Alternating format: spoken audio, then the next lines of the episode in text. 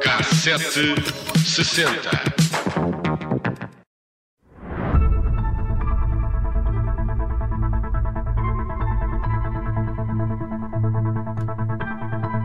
A 23 de outubro de 2002, cerca de 50 chechenos invadiram um teatro em Moscou, fazendo mais de 800 pessoas reféns. O segundo ato do musical Nord-Ost, eh, com sala cheia, estava a começar quando homens armados subiram ao palco e dispararam tiros para o ar. Muitos terroristas tinham também vestidos coletes de explosivos e identificavam-se como exército checheno. Os separatistas tinham uma exigência apenas que os militares russos começassem a retirar imediatamente da Chechênia. As autoridades russas mostraram-se intransigentes e o sequestro prolongou-se durante três dias. Foram libertadas apenas algumas crianças e, ao quarto dia de sequestro, os terroristas executaram duas reféns. As forças especiais russas entraram então no teatro. É aqui que a informação, no momento, era escassa e ainda hoje as famílias das vítimas esperam por explicações.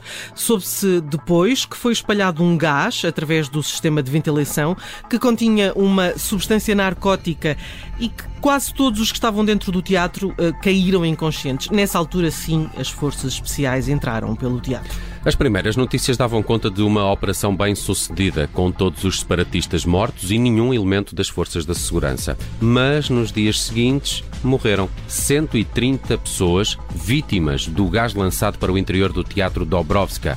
E atenção, estes números não são os oficiais, e uma rápida pesquisa encontram, encontramos informações que, em que estes mortos podem mesmo ter chegado aos 200. Aliás, houve vítimas nos próprios autocarros para onde foram levados os reféns. O auxílio não foi suficientemente rápido, nem os médicos sabiam o que continha o gás que as pessoas inalaram, o que podia ter salvado muito dos que acabaram por falecer. Hoje sabe-se que o gás continha, eh, carfentanil, um opioide 10, vezes, 10 mil vezes mais poderoso do que a morfina e 100 vezes mais do que o fentanil, ambos banidos da Convenção para Armas Químicas. E foi realizada uma sondagem em 2010, segundo a qual 74% dos russos não acreditavam totalmente na versão oficial. Os familiares das vítimas também não e processaram o governo russo, exigindo uma investigação. Em 2011, um, o Tribunal Europeu dos Direitos eh, do Homem deu razão às vítimas e ordenou que a Rússia pagasse cerca de um milhão de euros em compensações a 64 queixosos o Tribunal considera que as autoridades não prepararam a operação de resgate nem tiveram em conta os reféns. Uh, claro que me lembro desta história, isto é, já não me lembrava, mas uh, depois que a trouxeste aqui, é claro, sim, uh, lembro-me perfeitamente das imagens e, e, fez correr muita tinta esta, esta história. Em 2002, viajamos até Moscovo na K760. E já, já que fomos até Moscovo uh, e a 2002, queria lembrar que aqui um, um dos grandes uh, sucessos uh, da pop mundial veio precisamente da Rússia nesse ano. All the, All the Things She Said, do Tatu, furou fronteiras e, com alguma polémica à mistura, figurou nos principais tops da Europa e dos Estados Unidos. Já agora, Tatu são as iniciais em russo da frase This girl loves that girl. Daí a polêmica.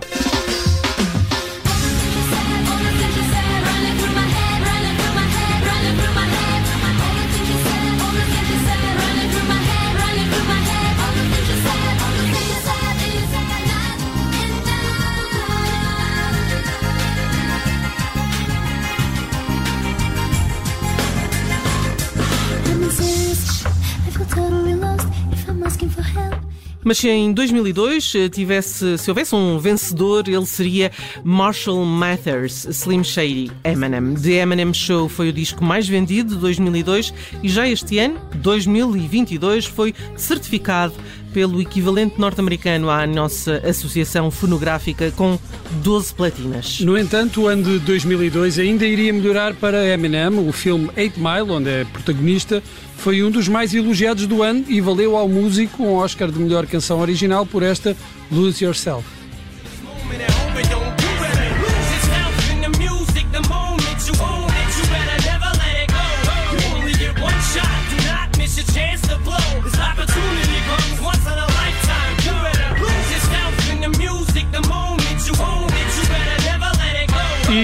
Por falar em cinema, não podemos esquecer o filme favorito do Nelson em 2002, 24 Hour Party People. É verdade, se confirma. A película realizada por Michael Winterbottom é um belo retrato do movimento Manchester, que entre 1976 e 1992 lançou bandas como os Joy Division, os New Order ou os Happy Mondays, com o inspiradíssimo Steve Coogan no papel de patrão da editora Factory, Tony Wilson. 24 Hours Party People é uma viagem pela juventude de uma cidade industrial e cinzenta e que deu ao mundo grandíssimos talentos musicais. E da banda sonora faz parte desta Blue Monday. Não sei se, Bruno, partilhas disto, mas eu continuo a associar isto ao domingo desportivo. Ah, Não te lembras? Bom, eu não, já Não, não, perguntaste, mas eu não. Lembro-me sempre disto, era o genérico, não era? Do Era? domingo desportivo. Não. Era, era. Já vou confirmar. Tá bem. Ainda assim, gosto muito desta música. Fica aqui para o fecho Pronto, da K760, tá que regressa na segunda-feira com mais viagens no tempo.